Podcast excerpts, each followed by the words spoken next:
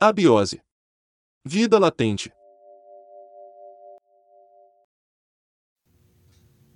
Roubando nada. Hoje é segunda-feira e estou aqui pensando no que fazer para ganhar dinheiro. Já tem alguns anos que não consigo um trampo decente. Fui para a frente de casa e, como sempre, fiquei ali olhando as coisas que acontecem na vizinhança. Reparei que aquele senhorzinho que mora em frente da minha casa saía todos os dias para caminhar mais ou menos às 13 horas e só voltava às 15 horas. Pensei. Teria apenas duas horinhas para entrar na casa dele e ver o que tinha de interessante lá dentro. Talvez um cofre com dinheiro e joias. Quem sabe embaixo do seu colchão encontraria alguns dólares, e na cabeceira da cama um relógio de ouro, ou quem sabe algum colar de pérolas da sua falecida esposa. A velha tinha falecido há alguns meses atrás, e é claro que deve ter alguma coisa de valor lá dentro me esperando. Assim que pisquei os olhos, o velhote já apontava na esquina da rua e, como sempre, muito pontual, quinze horas, como disse antes. No dia seguinte eu acordei cedo, me preparei para o roubo. Coloquei a calça, e um moletom com capuz, e o principal, um belo pé de cabra. Esperei ansiosamente na frente de casa a saída do velhote, treze horas, ele saiu e virou a esquina como sempre fazia. Corri até o outro lado da rua e pulei o muro. Fui direto para a porta dos fundos e usei o pé de cabra nela. Nem precisei fazer muita força, aquela porta parecia de papelão. Entrei. Uma sala muito simples, uma TV velha e um rádio na estante. Alguns quadros com fotos, um sofá velho e uma cadeira de balanço. Acho que nada ali poderia me levantar alguma grana. Fui até a cozinha, também nada de interessante, e um filtro de barro na pia, algumas louças para lavar, na mesa um copo vazio e um bule, com café ceboso e frio. Abri a geladeira e muitas coisas ali dentro estavam fedendo.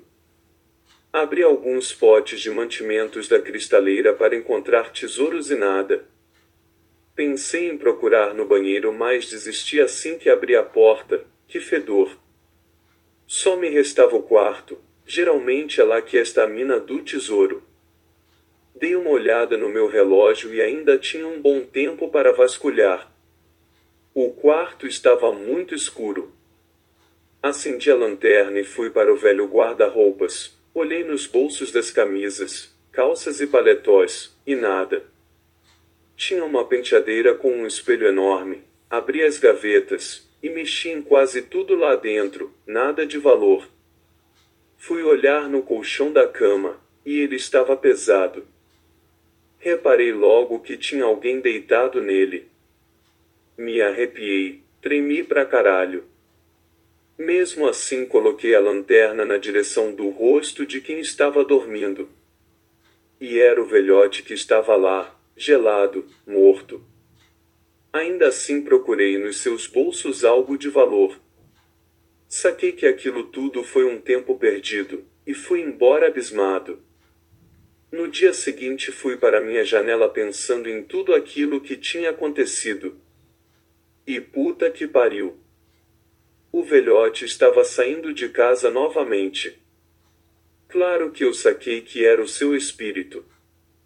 Mesmo com muito medo e dúvidas, resolvi seguir aquela alma penada. Ele tinha ido direto para o cemitério da cidade. O famoso cemitério da saudade. Fiquei lá de longe observando até ele ir embora. Me aproximei da lápide que ele tinha parado de frente para orar durante aquelas horas. E era a lápide de sua falecida esposa. Puxa, o espírito do velhinho ia visitar a sua esposa todos os dias. Isso que é amor. Peguei meu celular e fiz uma denúncia anônima. Que alguma coisa teria acontecido na Rua dos Trilhos 365. Vila Cisper. Quando cheguei em casa, já estava uma grande muvuca do outro lado da rua. Polícias, bombeiros, ambulâncias e o caralho a quatro. Semanas se passaram, e eu nunca mais vi a alma do velhote sair para visitar o túmulo da esposa. Desconfiei que alguma coisa tinha acontecido. Fui até o cemitério, e chegando lá, notei que agora tinha duas lápides, uma do lado da outra. Acredito que finalmente eles se encontraram do outro lado, finalmente o amor venceu. E foram felizes pela eternidade. E eu, eu continuo pensando em ganhar dinheiro, mas a vida é assim mesmo.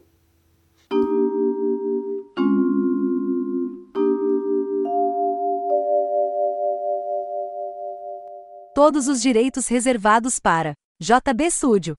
Quer saber como colaborar com o canal, dar alguma sugestão ou patrocinar?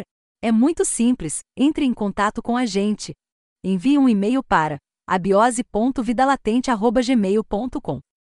Agradecemos a todos e até o próximo capítulo de Abiose Vida Latente.